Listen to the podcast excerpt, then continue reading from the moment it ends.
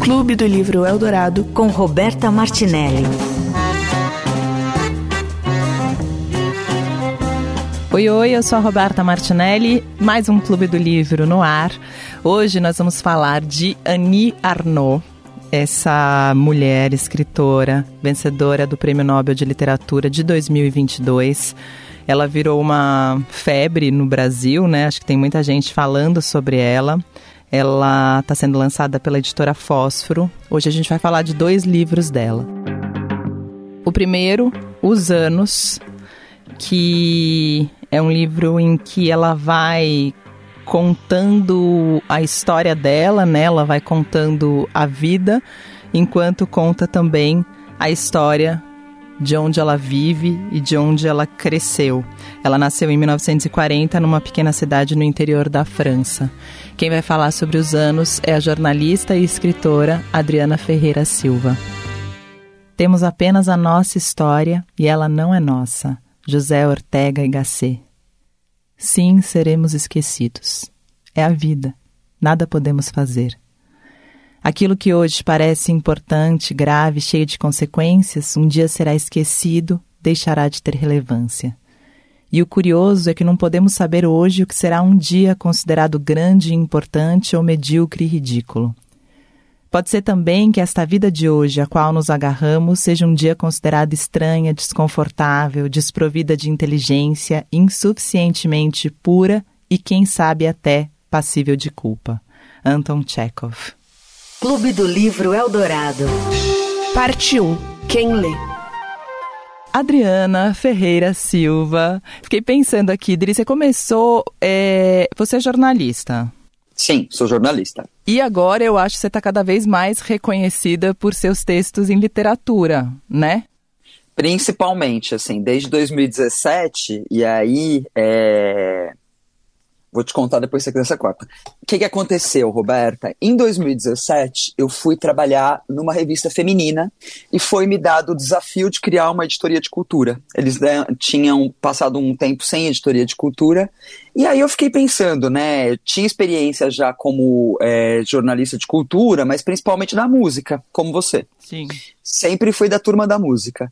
E aí eu falei, bom, como é que, né, que, que eu posso fazer diferente numa editoria de cultura? Aí eu fiz um recorte que era um pouco básico, assim, um pouco óbvio até, que era fazer o recorte em mulheres, falar principalmente de mulheres, seja, né, é, na música ou nas artes plásticas ou na televisão, enfim.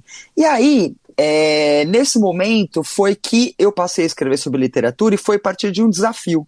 Porque eu comecei a pensar é, nos livros que eu mais gostava, e aí tinha lá, nos autores, né? Philip Roth, Saramago, Machado de Assis, muitos. E mulheres, devia ter umas duas ou três. Aí eu falei, não, tem alguma coisa errada nisso, né? E aí eu me impus um desafio, que foi passar o ano de 2017 inteiro lendo só mulheres. E desde então eu leio 99% de mulheres por ano, eu devo ler ali uma média, vai, de um 50 livros por ano e 90 e 8% são mulheres. Ultimamente eu tenho até lido um pouco mais de homens, mas a grande maioria são de mulheres, porque o que aconteceu? É, quando eu comecei a ler mulheres, eu descobri um mundo maravilhoso. De uma mulher levando a outra também, né? Então, tipo, você lê uma autora, você vai parar em outra, e outra te leva a outra. Então, foi assim que eu fui parar na literatura. Foram as mulheres que me levaram para a literatura. E como você acha que você se destacou no meio disso? Porque é, você virou uma referência também no meio da literatura.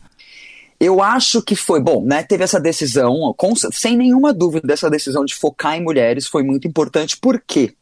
Porque quando é muito difícil é, nos grandes jornais, por exemplo, agora não, né? A gente está passando por um momento especial da, do mercado é, editorial. Sim. Mas eu trabalhei já em grandes jornais, é muito difícil chegar lá o livro de uma autora desconhecida e o livro de um autor bambambam, bam, bam, sei lá, um Aya McEwan, por exemplo.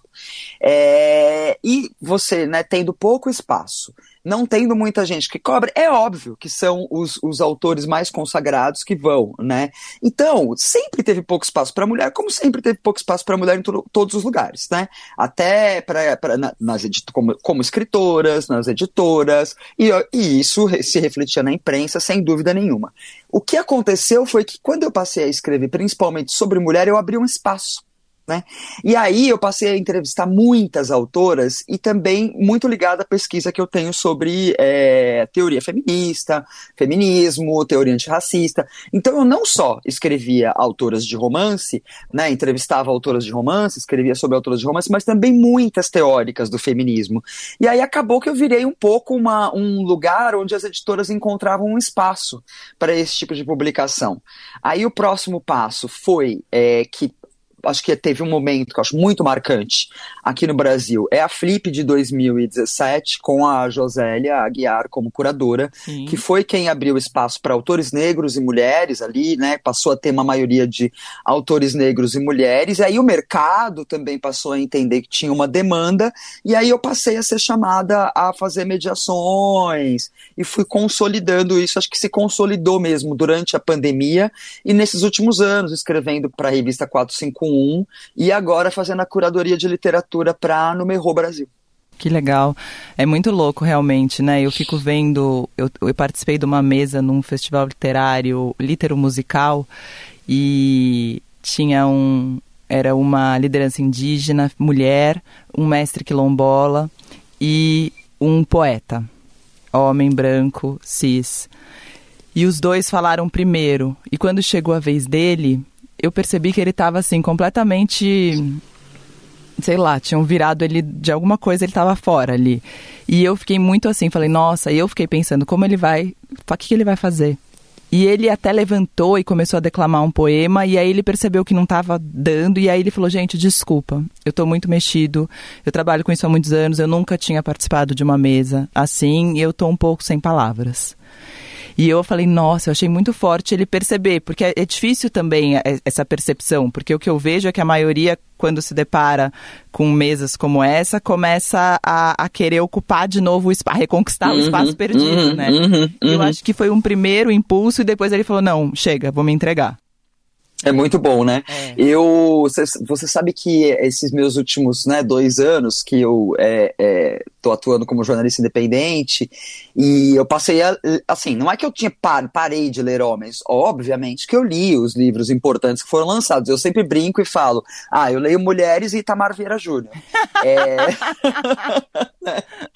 é, mas não é só o Itamar, tem também o, o Jefferson Tenório, enfim, tem autores, ó, né? dentro da, dos homens que eu leio, tem um recorte também. Então, eu leio, eu leio homens negros, eu leio homens é, queers, gays, é, né, muita, muita literatura LGBTQIAP+, mas sim, eu leio homens, né, é, até porque é, eu tenho demandas de trabalho. E no ano passado, ou no começo desse ano, não me lembro, me pediram, né, um, uma entrevista com um autor branco, heterossexual. Eu falei, gente, não tenho mais, não sei mais nem fazer essa entrevista. não sei nem como começa. Não sei nem como me comportar. Maravilhosa. Odri, eu falei com você para você escolher um livro e você escolheu a Annie Arnaud. Os anos, que eu não tinha lido ainda, os anos. Eu tinha, eu tinha começado pelo lugar e, e achei... Bom, primeiro eu queria saber o que, que tem a Annie Arnaud, que ela virou uma febre no Brasil, né? Ela já é uma autora há muitos anos, acho que ela nem é tão reconhecida na França, não sei, né? Pelo que eu ouvi falar, ela não é tão criticamente falando reconhecida, mas no Brasil ela virou uma febre antes mesmo de ganhar o Nobel, né? Então, você é, é, é acho que você deu um, um, bom gancho que é essa história da França, porque eu morei em Paris de 2013 a 2016. Nessa época que eu morei em Paris, eu é, bom, quando eu cheguei lá eu não falava francês, eu aprendi a falar francês lá né? Fiz aquela imersão, de, tanto em curso, como também, é, pra gente, acho que a leitura é, é, é o mais fácil, né? Do, no francês, eu, pelo menos para mim. Foi a primeira coisa que, então, assim, eu me joguei na literatura francesa e eu li só homens. Então eu li tudo de, do Michel Houellebecq, por exemplo, que foi um autor, né, que era... Eu estava na França no momento que ele lançou um livro super polêmico sobre... É, é um livro dele que... Depois eu, eu a gente busca o nome. Ele foi lançado aqui no Brasil e que é um livro em que ele imagina a França sendo governada por uma, um partido extremista islâmico. Submissão. Exatamente. E esse livro foi lançado na semana, exatamente, eu me lembro, que a entrevista com ele saiu no mesmo dia em que o, houve o ataque ao jornal Charlie Hebdo.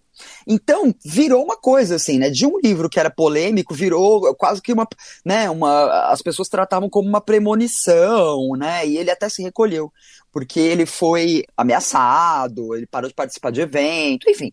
E eu estava lá nessa, na mesa nessa época, e depois ele fez uma grande exposição e eu entrevistei, enfim. Então, é, além dele, eu li também o Nobel de Literatura francês, o anterior, o. É... Então, eu li, assim, né? Tava imersa na literatura francesa e nunca tinha ouvido falar de Annie Ernaux. Eu, a primeira vez que eu ouvi falar de Annie Ernaux foi em, quando foi lançado é, a primeira edição dos anos aqui no Brasil. O livro foi lançado em 2008 na França, depois foi lançado em 2019 aqui no Brasil, foi e aí chegou para mim os anos. Nunca tinha ouvido falar da autora e fui ler pela primeira vez a Annie Ernaux. E fiquei absolutamente fascinada. Primeiro, assim, a primeira impressão, é, quando eu comecei a ler os anos, eu tive uma dificuldade na leitura, eu não sei se você sentiu isso, que eu comparo um pouco ao primeiro livro que eu li do José Saramago. O primeiro livro que eu li do José Saramago, eu não conseguia avançar do primeiro capítulo, assim. Eu voltava no primeiro capítulo até eu pegar o ritmo da leitura dele, e aconteceu a mesmíssima coisa quando eu comecei a ler Annie Ernaux. É, porque é um livro que ela faz aquela, aquela aquele jogo com as imagens, né? Todo capítulo começa tratando de uma imagem, e até eu entrar nesse fluxo, eu voltei muitas vezes ao primeiro capítulo. Sim. Depois, quando eu embalei, aí eu fui, né? É, foi um livro que mudou a minha vida, Roberta. Foi um livro, foi o livro pelo qual eu tive coragem de passar a usar o jornalista e escritora. Porque eu sempre tive muito, apesar de escrever muito, né? É, eu falava, não, mas eu não sou escritora, né? Não sou escritora, não tenho um livro. E a Annie Ernaux, ela me deu coragem de assumir isso. Não só ela, eu acho que as escritoras, autoras feministas também. Mas a Annie Ernaux me deu coragem de assumir isso porque, é, e aí, né, é, acho que essa, essa facilidade com que ela tem de transformar as pequenas coisas do dia a dia em literatura, né, é, numa literatura, numa narrativa totalmente envolvente e cheia de significados, é muito transformadora e emancipadora e empoderadora, enfim. Eu não tinha pensado nisso. Eu, eu, eu tive bastante dificuldade de entrar também. Eu achei, para mim, foi o mais difícil de entrar esse. E eu até fiquei pensando nisso, né? Porque os outros livros dela são no singular, né? O lugar, a vergonha, o jovem, e esse é o único no plural, os anos, uhum. e é o, o, longo dela, né? Porque os outros é. são, tipo, rapidinho você leu. E eu fiquei achando que a dificuldade era, até quando você falou que tinha morado na França, eu falei, ah, talvez seja isso. Eu achei que a minha dificuldade era não saber de alguns lugares que ela estava falando e algumas coisas que ela estava falando. Eu achei que era essa a minha dificuldade. E aí, quando você falou que tinha vivido lá, eu falei, ah, é daí que ela super estava dentro. Mas não, talvez seja isto. É, eu achei, é, é, é, porque quando você entende, né, porque o que, que ela faz nesse livro? Ela vai relacionando, né, né ela vai, ao contrário, né, eu considero a grande obra da Annie Ernaux, esse livro, Os Anos. Depois, eu li os, os outros todos depois, né, é, e aí considerando que todos eles saíram antes de Os Anos, dá para entender o que significou é, lançar Os Anos e até nunca tinha pensado nessa questão que você falou do plural, e é verdade, né, ela, dentro desses anos, ela, ela coloca um pouco de todo todos os livros anteriores. Tudo. Totalmente. É, e, é, eu achei assim. É, eu entrevistei a Annie Ernaux em 2020 e. Final de 2020, início de 2021, né? E eu perguntei justamente para ela sobre essa, essa coisa de ligar as imagens com a narrativa. Porque é um estranhamento. Você, até você entender que o que ela está fazendo no início de cada capítulo é descrever ou uma fotografia ou um vídeo no qual ela está inserida, você fica meio perdido, assim, né? Do que ela está falando? Eu não sabia se. Eu nunca eu não conhecia a Nierno quando eu li os anos. Então eu não sabia se ela estava falando dela, se ela estava falando de um personagem. Num primeiro momento eu achei que era um personagem. É, então é muito, eu acho até interessante o, o, os anos, é, porque agora a gente tem muita informação sobre ela. A gente sabe que ela escreve sobre memória, Sim. a gente, né, depois do Nobel, principalmente, a gente tem, sabe muito sobre a Nierno. Mas quando eu li esse livro, eu não sabia nada sobre ela, então tudo era muito surpreendente. Aí quando eu saquei que ela estava falando dela própria, tem a questão também de ela, assim, né, depois que você, aí você lê o lugar, você lê a vergonha, você lê é, o acontecimento, você vê que realmente ela não tem pudores ali de falar da vida pessoal. Mas nesses anos eu já achei assim uma escrita, eu falei, gente, como essa mulher tem coragem de escrever sobre tantas coisas da vida particular, né? Sim. E como é isso, né? Ela tá falando de coisas dela, mas ela tá falando de coisas de todas as mulheres muito, né? E eu acho que eu fiquei pensando nisso. Se, se a Annie Arnaud bate, deve, ela deve, eu acho que ela bate mais forte em mulheres, porque ela descreve coisas minhas que nem eu mesmo sabia que sentia, assim. Tipo, tem momentos do livro que eu falo, nossa, é isso, era isso. É, concordo totalmente com você. Eu acho que uma das coisas fascinantes dos anos, além dessa questão da imagem, porque ela faz também essa. Ela faz uma passagem, né, que é muito interessante, da imagem em preto e branco para a imagem colorida, para a imagem em videocassete, né? O Walkman, que, é você começa a poder é... andar com a música no seu corpo, né? Ela fala Exato. isso, inventaram um negócio e agora você pode andar com a música no corpo. Exato, que é fascinante. Ela faz uma leitura pelo um viés feminino e feminista da história recente porque o livro começa em 1940, que é o ano que ela nasce, passa pela Revolução Feminista Francesa na década de 60, né? Final dos anos 60, início dos anos 70. Depois a, a Revolução, né? O governo comunista, a decepção com o governo comunista, até chegar aos dias de hoje, ali, início dos anos 2000. E tudo com uma perspectiva de uma feminista. E mais importante, eu acho, que é uma feminista de classe operária não é a mulher do glamour, não é a Catherine Deneuve, né? Não é a francesa burguesa, é a professora. Sim, ela fala, né? Eu até separei uns trechos que ela primeiro, ela tem uma parte que ela fala história familiar e história coletiva são uma única coisa. É e depois ela manda que ah isso é muito que ela escreve aqui o que será que ela guarda como conhecimento de mundo fora o saber acumulado até o oitavo ano? Quais acontecimentos deixarão marcas em sua vida e quais notícias farão com que diga no futuro eu lembro disso quando uma frase ouvida ao acaso evocar uma situação específica. Aí ela começa a enumerar algumas. Uhum. E quando. Eu fiquei pensando isso, né? E quando, a partir do momento em que eu também lembro de coisas, né? Que aí ela fala do 11 de setembro, aí ela começa a falar de, de momentos históricos que você fala, nossa, é verdade, né? O que, que eu estava fazendo esse dia? Eu também sei o que eu estava fazendo esse dia. Então isso é muito. Ela ir construindo a história dela com a história coletiva nossa, e, e, e, e narrando a, a, história da mulher também, né? Nesse exatamente, né? Exatamente. Eu acho que é, o principal é isso, porque acho, os livros anteriores dela, o lugar, o acontecimento, o jovem, paixão simples. Como ela faz um recorte de um, de um, de um episódio que ela viveu, então a infância, ou o aborto é, clandestino, ou a paixão é, por um homem mais jovem, ou a paixão na maturidade. Todos eles são recortes né, de, de momentos que, com os quais a gente se identifica muito, mas esses anos ela, ela faz uma realmente ali como ela já tem 80 anos, ela passa por todas as fases da vida de uma mulher, né?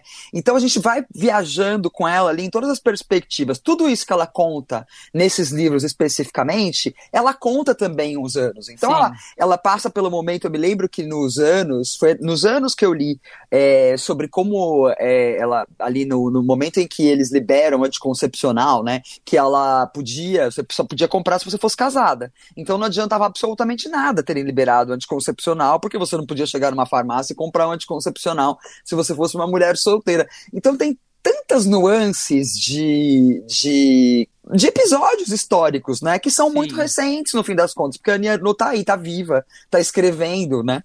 Ah, tá aqui, ó. A maior proibição daquela época, a pílula anticoncepcional, que nunca tínhamos imaginado ser viável, foi autorizada por uma lei.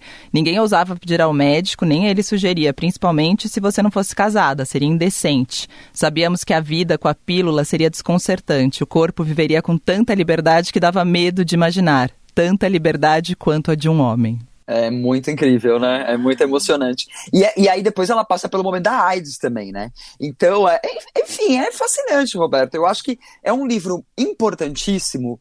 É, eu dou esse livro de presente para todas as amigas, não só porque eu acho que ela trata de questões que para a gente são muito fundamentais, mas é, uma, é um modo de você ver a história. Eu acho que estamos vivendo um momento que a gente passou a ver a história pelo olhar das pessoas que até então tinham sido excluídas de contar a história. Então, as pessoas negras, a comunidade LGBTQIAP+, e as mulheres, principalmente. Então, aqui no Brasil, a gente tem um movimento de ver a história. É, eu, eu, né, eu, eu, eu vou usar agora as palavras da Ana Maria Gonçalves. Não é perspectiva negra, a perspectiva da maioria, porque né, os negros são maioria no Brasil. Então, essa também é uma versão da história, é uma versão é, oficial da história. Então, essa, essa maneira da gente é, olhar os anos é uma versão oficial da história sob a perspectiva de uma mulher engajada, da classe operária, professora, porque isso também é uma coisa muito importante. A gente sempre fala muito sobre a Annie Ernaux, o fato dela ser mulher, dela ser feminista, mas o fato dela vir de uma classe operária, dela ser uma mulher pobre, dela representar os excluídos, uma mulher que ascendeu pelos estudos, é muito importante, porque eu me lembro de um trecho do, do livro aí, O Acontecimento, no qual que me marcou muito, porque é, né, eu me identifico muito, porque eu também sou uma mulher que, né, ascendi graças aos estudos. E ela usa um, numa, num trecho de um acontecimento, que é o, li o livro que ela fala da, no, do aborto clandestino que ela tem que fazer, ela diz, a pior coisa que poderia acontecer para uma mulher da minha classe, uma estudante, é ficar grávida. Ficar grávida representava o fracasso né? O fracasso de um plano, de um plano dos seus pais, de um plano que você tinha para você. Então é muito tocante nesse sentido também na questão da classe social, porque é, é isso, ela é uma mulher. Porque quando a gente fala de feminista francesa, vem na cabeça imediatamente Simone de Beauvoir. Na hora. E, né? E Simone de Beauvoir é maravilhosa, é incrível, mas era uma burguesa. Então é uma perspectiva de uma classe média. A Annie Ernaux não. Ela tem a perspectiva da mulher feminista de classe operária, o que muda tudo. Muda tudo, muda né? toda a história. Porque, enfim, é, e, e, o que eu acho mais é que eu acho mais forte de tudo é que a primeira frase do livro, ela acaba com o livro inteiro de, uma, de alguma maneira, porque começa com todas as imagens vão desaparecer. E ela vai contando todas as imagens e elas vão desaparecendo. E a tecnologia vai chegando. E até ela começa a contar como guardar as imagens, né? Hoje é. já é diferente, como isso muda ao longo do tempo, né? É, exatamente. E ela, quando ela, eu a entrevistei, eu, eu perguntei para ela sobre essa relação que ela tinha com as imagens. E ela me disse que, sim, ela é muito ligada à imagem, né? Tanto que o filho dela fez agora uma versão de os anos, juntando vários vídeos né, de, de, família gravados ao longo do tempo. Mas ela também tem uma questão que aí, obviamente, a gente percebe pelos livros, que ela tem uma memória impressionante. impressionante. Ela lembra de detalhes e o, o, bacana é que ela vai buscar referência na música que se ouvia naquela, naquele momento, né? No programa é, que se assistia na televisão. É, ela vai recompondo ali as memórias dos, da, das situações a partir de, de, de, pequenos detalhes de época. Sim, esse trecho aqui que eu fiquei, eu falei, nossa, realmente, olha como a gente tá louco. Na internet bastava escrever uma palavra-chave para surgirem milhares de sites jogando em desordem pedaços de frases e fragmentos de textos que nos sugariam para outros lugares em uma caça ao tesouro excitante. Um achado atrás do outro, indo até o infinito de uma coisa que a gente já não estava buscando. É fabuloso. Fora o quanto essa mulher escreve muito bem. Muito bem, muito. Muito, muito. bem, assim, é, é, é, é, assim, todos os meus livros de Annie Ernaux são grifados, assim, do começo ao fim eu anoto as frases, anoto as frases em agenda, porque ela escreve maravilhosamente bem.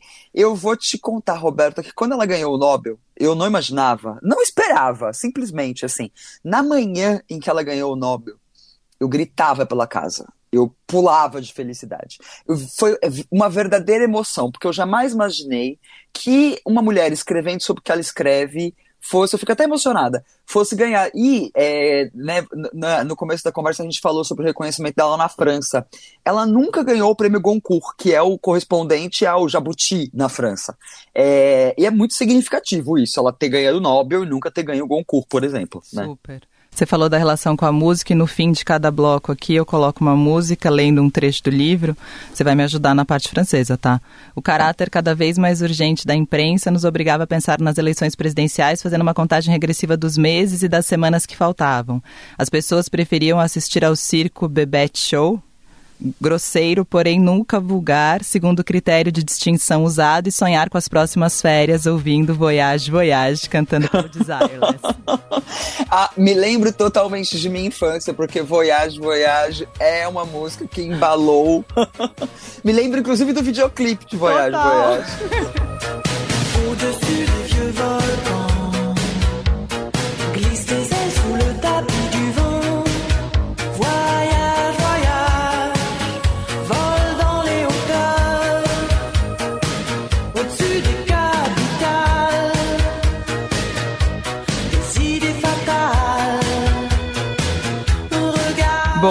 esse foi Desireless com Voyage, Voyage. Voyage, Voyage. Dri, obrigada. Essa foi a. Ferreira Silva, jornalista e escritora. Ah, Graças ah, a Annie Arnaud, entre tantas outras. Obrigada, Dri. Enorme prazer de conversar contigo. Vida longa ao programa e que a gente possa espalhar muitas Annie por aí ainda. É isso. Você ouve Clube do Livro Eldorado. Clube do Livro Eldorado de volta. É, na primeira parte do programa, a gente falou sobre o livro Os Anos, da Annie Arnaud. E nessa segunda parte, a gente vai falar sobre o livro O Jovem, um livro da Annie Arnaud, também lançado pela editora Fósforo, também com tradução da Marília Garcia. E ela vai, nesse livro, ela escreve sobre um relacionamento que ela teve quando tinha 54 anos com um estudante 30 anos mais novo, ou seja, com um estudante de 24 anos. Quem fala comigo sobre o livro O Jovem é a escritora e podcaster e comunicadora Tati Bernardi. Clube do Livro Eldorado. Parte 2. Quem lê?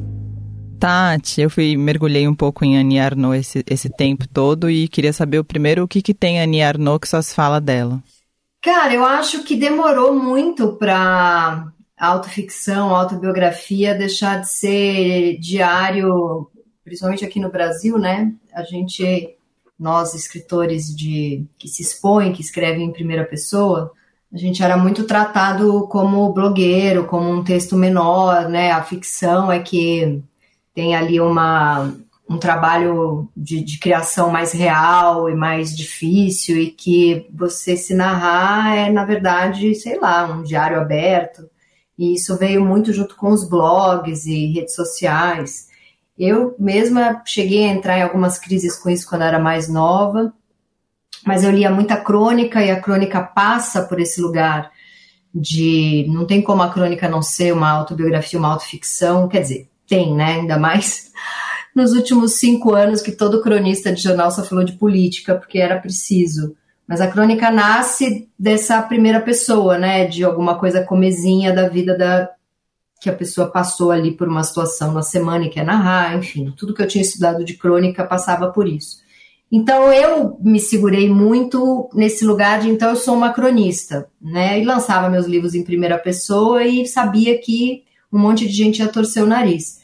E eu imagino que e eu estou narrando meu micromundo de desconhecida brasileira. Mas eu imagino que esse mesmo fenômeno estivesse rolando lá fora, principalmente na França. Para mim foi um divisor de águas a chegada, por exemplo, do quando eu li a primeira vez o Edouard Louis e fui ler muito mais tarde Marguerite Duras. Então, eu já estava entendendo que a autoficção lá fora já tinha um respeito maior, assim, né? Marguerite Duras, fui ler, por exemplo, O Amante muito tempo depois, né? Recentemente li, faz uns cinco anos. É, mas aqui ainda tinha essa coisa, eu lembro quando eu era mais nova, eu quando era mais nova lia Clara Verbuck, ficava louca com aquilo, né? Lia Antônio Prata e falava, é isso aqui que eu quero fazer. E comecei a ler um monte de, de texto é, também gringo para entender o que, que era isso que eu queria fazer, que era me narrar, né? Quando é, eu acho que a Anya no ganho Nobel foi meio que um acerto de contas com esse lugar da autoficção e da autobiografia, que por tanto tempo foi colocado como um lugar menor, principalmente aqui no Brasil, acho que lá fora bem menos, sabe? Mas aqui tinha muito isso. É, eu lembro também do daquele livro o Divórcio, é, que expunha totalmente uma separação, e aquilo sofreu até é, processo, né? Expunha algumas pessoas tal. Então tinha esse lugar de ou é uma, um blog de mulher contando sua vida amorosa e choramingando, ou é um texto até mais respeitado, que eu lembro que esse livro foi muito bem comentado, mas esse lugar de estar tá se expondo, por que está fazendo isso, por que está expondo outras pessoas. Então era um lugar muito perigoso para se estar, mas era onde eu, eu, eu, queria me narrar, eu não, eu não entendia o meu lugar de escritora sem me narrar. Então eu acho que a Annie Ernaux, Desculpa você perguntar sobre ela e eu falar sobre mim, mas é porque eu quero contar em que momento eu percebo a glória desse Nobel. Não, mas eu acho importante até, porque justamente é, eu, eu, eu chamei você e você falou desse livro e eu, eu coloquei você na parte, a gente tem aqui a parte 1 e a parte 2, né? E eu coloquei você na parte 2, que normalmente é o escritor ou justamente por isso, eu acho, porque você tem essa essa, você tem isso, né? Você dá esse curso de autoficção, você escreve sobre você, você se expõe Sim. em pacas, né? Tipo, até a gente fala, Tati, menos, não precisa se expor tanto, dá medo. Você vai apanhar os caras começam a namorar comigo já chegam com uma minuta, né? Até aqui você pode falar, que daqui você não pode. E, eu, e assim, o que a Anu faz, que eu ainda não consegui, talvez nunca consiga, mas ela coloca esse desejo de se narrar, que eu acho que é muito, para mim, é muito próximo à psicanálise, né? A psicanálise você se narra, é a, é a cura pela fala, e, pra, e a autoficção é a cura pela escrita, por isso que o, o curso que eu dou, ele mistura com psicanálise. Eu comecei a, a, a, a me narrar muito para tentar entender que angústia toda era aquela que eu sentia mais jovem, só que a Enernu, ela consegue fazer isso e ela te dá todas as referências do que está acontecendo sociopolítico, ambiental, tudo o que está acontecendo ali ao redor dela. Você entende o contexto social e político da França, você ela está falando dela, mas ela também está falando de maternidade, de sexo, de amor, de amizade. Você tem um panorama muito amplo. E eu acho que é isso que difere o que é um simples texto de blog, que você está contando ali alguma coisa sua, como se você estivesse escrevendo para o seu diário, sem nenhuma preocupação literária, de estilo, né? Sei lá, uma pessoa que não não lê muitos livros e que não tem o costume de escrever, de repente bota um textão ali nas redes sociais apenas para vomitar alguma coisa, sem nenhuma preocupação de estilo isso não é uma literatura de autoficção, isso é um textão de, de, de Instagram. Agora, ela, ela parte desse desejo de, de se autonarrar, mas com uma preocupação literária gigantesca, né? Então, eu acho que é essa soma que, que é essa explosão, porque ela chega num momento em que a autoficção está bombando, acho até que começou já de uns anos para cá, tem um certo cansaço de todo mundo querer se narrar, narrar, narrar. Mas ela, ela e acho que o Nobel chega nesse momento em que a gente quer saber o, o que se passa ali dentro daquele escritor, não só do personagem que ele inventa, mas mistura com isso todo um, um ambiente ali político e social que é muito interessante para você entender a França da época que ela está escrevendo, que é o que a Marguerite Duras faz, o Eduardo Louis faz, é que ela tem um lance também que ela é uma é isso, né? Ela é, ela é de, a gente até falou isso eu e a Adri, que ela é de uma classe, ela é de uma classe operária, né? Ah. E eu acho que tem um lance hoje é, e ainda bem que tem, né? Da gente julgar pessoas privilegiadas. Então, quando chega uma pessoa que não vem de uma classe privilegiada e conta a história, aí eu acho que é uma narrativa que interessa e que se encaixa com o que a gente está querendo nesse tempo, né? É, eu, isso é uma dificuldade que eu tenho até tratado bastante na terapia, assim, porque eu sempre escrevi a partir desse lugar. Eu venho da zona leste de São Paulo, nasci numa família que não tinha muito livro na minha casa, não sou filha de intelectuais, não sou filha de ninguém é, artista, nasci no Tatuapé, não cheguei a frequentar escolas e faculdades ditas as principais de São Paulo, de formação de intelectuais, né? E então eu sempre escrevi muito desse lugar, narrando, né? E, tem, e venho dessa família italiana típica que rende personagens maravilhosos, que eu acho que é o que a Anne não tem também, e o Eduardo Louis, que eu sou obcecada pelos dois, né?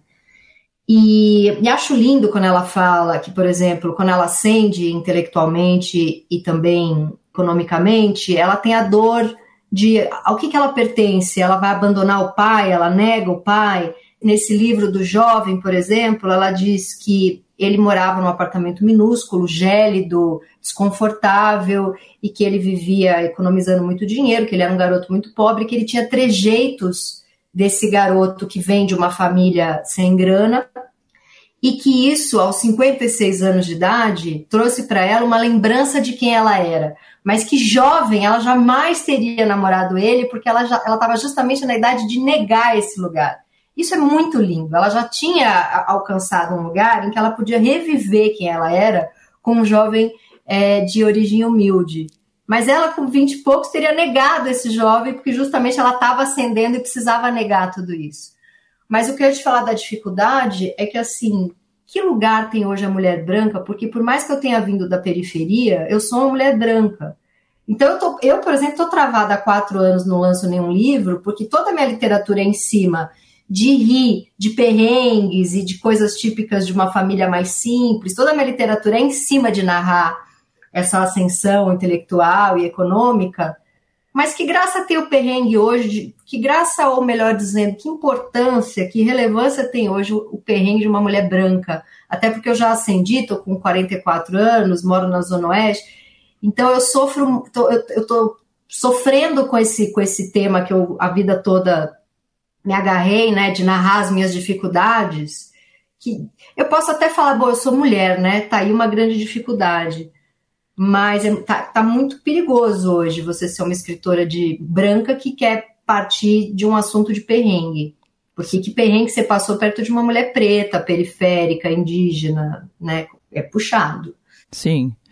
E você falou ali dela falando do menino, né? De quando ela se coloca nesse lugar. E tem uma parte que eu acho muito maravilhosa, falando em mulher também, né? Que ela fala que ela só percebe a idade dela quando outra pessoa olha estranho pro casal, né? E aí é maravilhoso. Ela fala: Eu sabia, ela escreve aqui, ó, meu corpo não tinha mais idade, era necessário olhar pesado e reprovador de clientes ao nosso lado num restaurante para que eu me desse conta desse corpo. Uhum. Olhar que longe de me envergonhar reforçava a minha determinação de não esconder o meu relacionamento com um homem que poderia ser meu filho, enquanto qualquer sujeito de 50 anos podia se exibir com uma moça que claramente não era sua filha sem nenhuma reprovação. Exatamente. Mas eu sabia vendo esse casal maduro me esquadrinhando que eu já estava com um jovem de 25, era para não precisar ter diante de mim o tempo todo o rosto marcado de um homem da minha idade. É muito boa essa parte do livro. Eu também, quando li. É, o, o, rosto do meu próprio envelhecimento. E eu acho bonito que ela fala: os homens sempre souberam disso. Eu não entendia por que, que eu seria proibida de fazer o mesmo. E isso é muito real, né? Eu acho que isso também, além de ser muito real, eu acho que isso é uma grande literatura, porque assim, ao mesmo tempo que nessa frase ela está militando por um feminismo, ela está dizendo envelhecer é uma merda.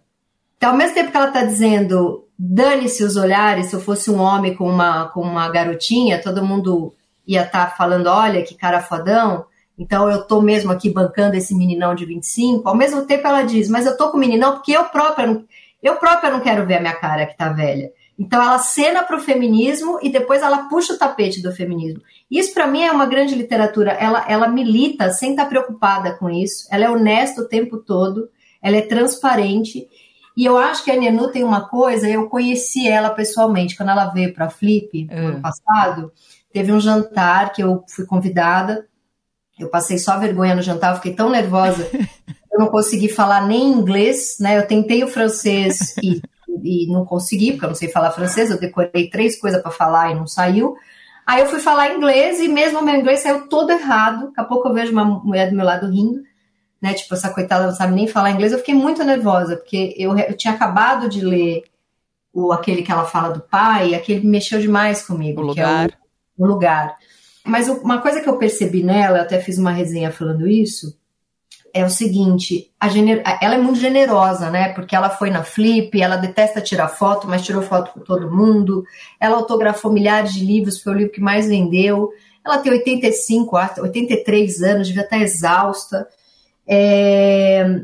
E ela tem uma generosidade, ela não exigiu que não fosse. Colocava ela para dividir mesa com alguém, né, em algum momento ali, eu achei um absurdo, né? E teve outras pessoas de carreira muito ainda precisando comer arroz e feijão, que deram o maior escândalo de ter que dividir mesa, e chega a nu e não tá nem aí se tiver que dividir mesa com alguém.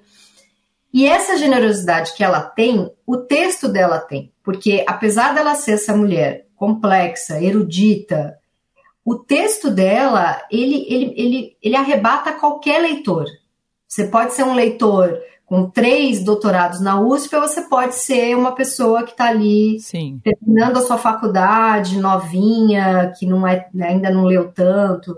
Ele, ele tem uma clareza, eu acho que isso, essa generosidade é, de chegar em assuntos profundos sem é, roubar muito em exercícios estilísticos, sabe? Exercícios de estilo. Uhum. É, tem texto que você vê que a pessoa está ali cometendo meros exercícios de estilo. Ela narra para existir. Eu acho que isso é a verdadeira autoficção. E essa autoficção, ela merecia ganhar um Nobel, ela merecia ser premiada. É... E é difícil fazer isso, né, Tati? Eu fico vendo, tipo, quando eu tô passando por alguma coisa e as pessoas falam, ai, que... por que você não escreve sobre isso, sabe? As pessoas sempre me falam, por que você não escreve sobre isso? E se eu for escrever, realmente, aí parece meu diário, é assim, oi, hoje meu irmão brigou comigo, não tava legal, fiquei triste. Tem um, tem um lance que ela pode até estar tá escrevendo isso, mas ela escreve de um jeito que ela escreve, né? Ela é uma escritora, você é uma escritora. É diferente você ser uma escritora e você fazer o texto do Instagram, realmente. É, eu, eu tenho um pouco de aflição, é, porque com essa porta aberta do autoficção é literatura, que parece que a gente ganhou uma senha e agora pode né, cometer a autoficção, eu tenho um pouco de aflição que aí saiu um bando de gente achando que qualquer questão de rede social é literatura. Mas eu tenho mais aflição, mais não, mas talvez eu tenha tanta quanta aflição, tanto quanto, da pessoa que tá punhetando um estilão ali, sabe? Um Sei. exercício de estilo, um rococó, um diz que diz, um monte de palavra difícil e fraca. E aquilo não diz nada, é desesperador. Eu que sou resenhista, e as editoras descobriram que as minhas resenhas fazem os livros vender pra caramba, eu, eu, eu recebo toda semana uns 10 livros. Eu até fiz um quarto novo aqui para os livros. E aí chega um monte de livro, assim, para mim. Às vezes chega o primeiro livro de uma autora jovem, desconhecida, eu bato o olho, eu falo, cara, aqui tem uma escritora. É foda, assim, a pessoa tá ali porque se ela não tivesse ali, ela ia estar tá doente, entendeu? E às vezes tem aquela pessoa que ficou 10 anos pesquisando palavra difícil para cagar um livro. E aquilo Sim. não te diz nada, não te emociona em nada, e de repente ganha uns prêmios.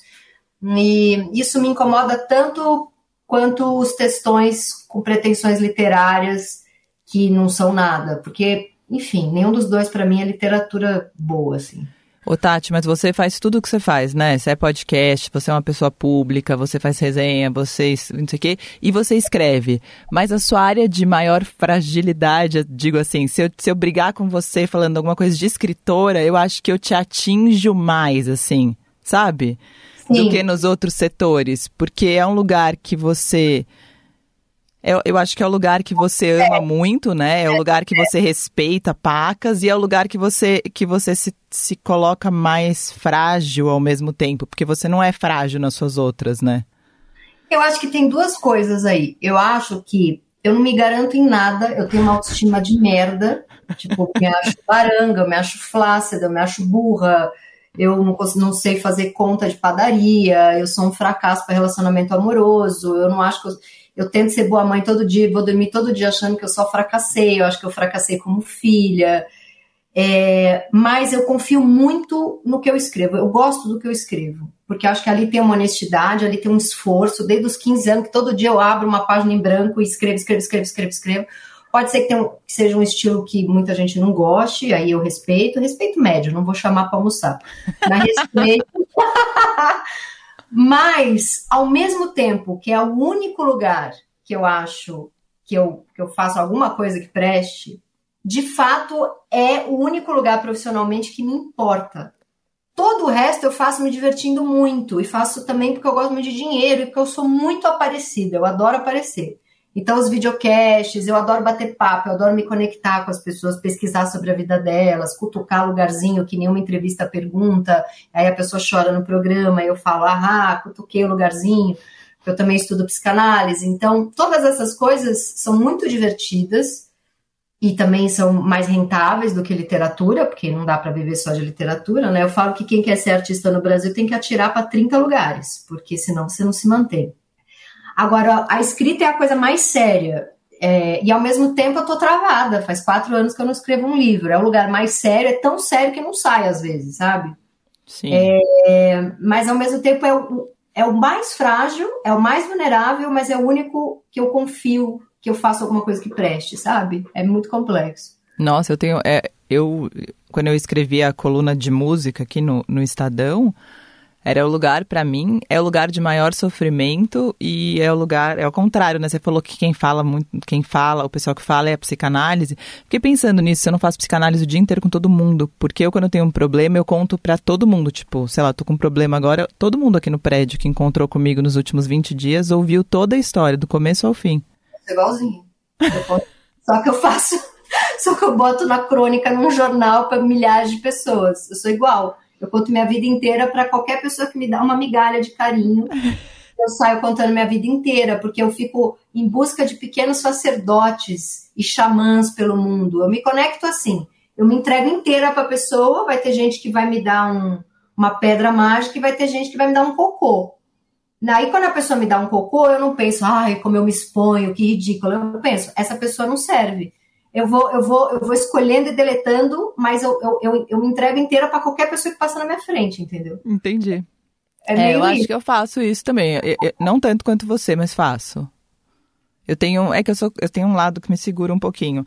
Mas, ó, essa frase aqui, o que eu falei, vou perguntar pra Tati, aquela coisa que ninguém pergunta, mas como é a Tati, eu posso perguntar. Porque a Tati, ela faz isso com todo mundo, aí achei que não tinha problema. A Ani fala aqui, muitas vezes fiz amor para me obrigar a escrever. Queria encontrar na sensação de cansaço e desamparo de depois motivos para não esperar mais nada da vida. Nutria a esperança de que, ao fim da espera mais violenta de todas, a de um orgasmo, eu pudesse ter certeza que não havia orgasmo mais intenso que a escrita de um livro. Ô Tati, você faz coisas na vida para ter material para escrita? Tipo, você provoca a vida para escrever? Sim, sim. Também estou na terapia há um tempo já vendo isso. Eu, eu acho que. Ah, eu, eu acho que eu causo uns, sei lá, talvez diferente da Annie que faz amor para escrever, eu acho que eu provoco uns desamor de vez em quando para escrever. Sabe? Acho que eu vou para um lugar mais de agressividade, arrumo umas brigas com o namorado. O lugar da solidão, da dor, do, do rompimento, ele, ele me faz escrever mais. Né? Se eu estou muito feliz, além de eu engordar, não escreve tão. Escreve também, né? Porque como eu sou cronista, se eu tô bem, eu vou escrever sobre outras coisas. Agora, aquele texto mais é, existencial, bem autoral, bem em primeira pessoa, carregado de sentimentos, esse aí às vezes eu dou uma provocada, sabe? Põe uma música. Eu acho que eu fazia isso mais nova, né? Quando tinha aquela coisa da grande busca do amor, né? Quem será este? Eu era muito romântica, bobona. Quem será esse esse esperma alado que vai me trazer a maternidade, então sofria, queria muito ser mãe. Agora com 44, fiquei casada há 10 anos, já tenho uma filha de 5. Eu sou romântica ainda, mas eu não tenho mais uma coisa que as feministas vão me xingar, mas que eu acho que eu tenho que assumir que eu tinha, que era um desespero de, cara, eu quero ser mãe, eu quero conhecer alguém, eu quero casar. Eu tinha isso, sabe? Isso me fazia escrever de um lugar muito histérico, assim, muito, né? Eu acho que isso mudou muito. O que eu acho que eu faço hoje é, se eu tô, assim, por exemplo, numa situação merda, tipo no hospital com um parente, tem um lado meu muito esquisito que tá semi-comemorando porque aquilo vai virar um livro, sabe? Sim. É, eu, fiz o, eu fiz o curso do David Sedaris no, na Masterclass e ele abria o curso falando o que não escritores fazem com os dias de sofrimento da vida? Deve ser intolerável, insuportável para uma pessoa que não é escritor ter um dia de sofrimento, porque ele fala todos os meus dias em que eu levei um pé na bunda, fui demitido, é, tive uma doença, perdi um ente querido, foram dias que 50% do meu corpo, de alguma maneira, estava comemorando passar por aquilo. Né? Então eu vivo num estado meio de pequenas celebrações de perrengue, sabe? Acho que isso eu faço comigo. Que merda, é isso mesmo. É tipo, é, tipo não ter religião. Outro dia alguém falou, ah, por que você não faz, não faz não sei o que lá? Eu falei, porque eu não acredito. Aí a pessoa meio, ah, e agora você me deu a segunda coisa. É muito difícil ser, sem ser escritora e sem ser religiosa, sobreviver mesmo. É difícil mesmo. Pois é, porque a dor que não é transformada em nada, ela é insuportável, né? Sim. Toda a minha dor é transformada. Isso é um. escrever uma grande fuga, assim, né? Eu acho que o escritor ele tem um olhar bem novinho, assim. Eu, eu, eu, lembro que eu descobri que eu era escritora porque com 14 anos de idade meu avô morreu. Eu era apaixonadíssima pelo meu avô, porque eu praticamente fui criada por ele. Eu ficava o dia inteiro com meu avô, meus pais trabalhavam o dia inteiro. E no velório do meu avô, eu sentia, eu tinha 13 para 14, eu sentia uma dor tão insuportável, só que eu tinha 13 anos, eu não podia pegar e sair do lugar, sair andando, né? Pegar meu carro e ir embora. Eu era uma criança, eu tinha que ficar ali. E ninguém veio conversar comigo, eu estava meio largada ali, no, e o velório foi em casa, aquela coisa bem zona leste, assim, aquele caixão no meio da sala. Aquilo foi tão forte, tão intolerável para mim, que eu fechei o olho e comecei a narrar a cena do velório para mim. Eu comecei a narrar o que eu estava sentindo, o que aquele homem representava, quem eram as pessoas que estavam chegando, quem eram as pessoas que estavam indo embora. E narrar a cena foi me acalmando a ponto de eu consegui ficar no lugar 100% e ao mesmo tempo não estar no lugar. E eu falei, nossa, tem um negócio muito mágico aqui acontecendo. E foi ali que eu decidi que eu ia escrever. É meio que para sobreviver um pouco, para organizar estímulos externos e internos, sabe? Que, que são muito pesados para uma pessoa mais sensível, de repente. Sei. Vou ter que começar a escrever, então. Desculpa, pessoal. É. Brincadeira. Desculpa, gente. Vou escrever é. meu diário para vocês. Ô, Tati, todo fim de bloco eu tô terminando com uma música que tem no livro. E aí, agora, essa aqui vai ser assim que entrávamos no quarto, começava a tocar um CD que já estava no aparelho, muitas vezes do The Doors. A certa altura eu já não ouvia mais a música. Até que os acordes bem marcados de She Lives on Love Street, na voz do Jim Morrison, chegavam até mim de novo. Agora tem The Doors. Lives on Love Street, lingers long on Love Street. She has a house and garden. I would like to see what happens.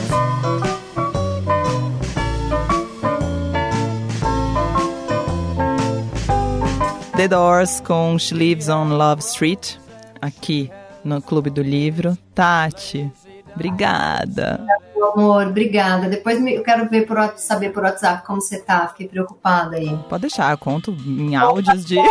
Manda seis áudios. Já que eu não escrevo, eu vou te mandar 226 mil áudios. Mas você, o que você faz é. A gente tá junto. Você, você é uma grande comunicadora do Brasil. Isso é a mesma coisa.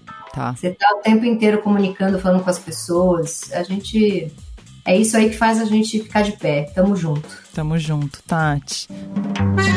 Você ouviu Clube do Livro Eldorado com Roberta Martinelli.